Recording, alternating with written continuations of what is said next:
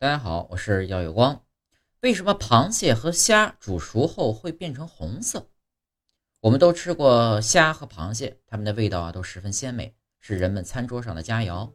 生虾和生螃蟹大都是青灰色或白色的，可是呢，一旦把它们煮熟了，虾蟹的外壳就变成了红色，这是为什么呢？原来啊，这是一种叫做虾青素的鲜红色色素在起作用。虾青素这类色素不仅仅虾蟹有。许多甲壳动物也含有这种色素，大量而广泛的分布在自然界中。它是一种同氏类胡萝卜素，是虾蟹这类动物所含色素的主要成分。虾蟹等甲壳类动物活着的时候，色素都是和蛋白质结合在一起的，在这些动物体内担负着一定的生理功能。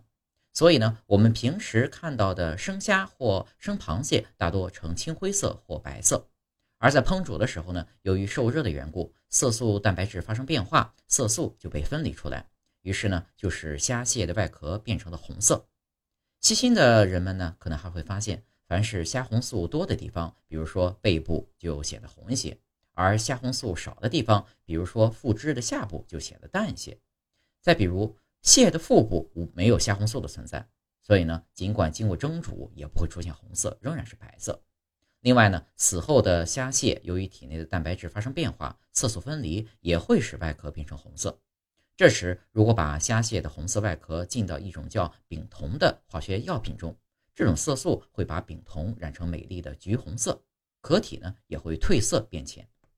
经过这么一解释，相信大家都已经明白虾和蟹煮熟变红的原因了。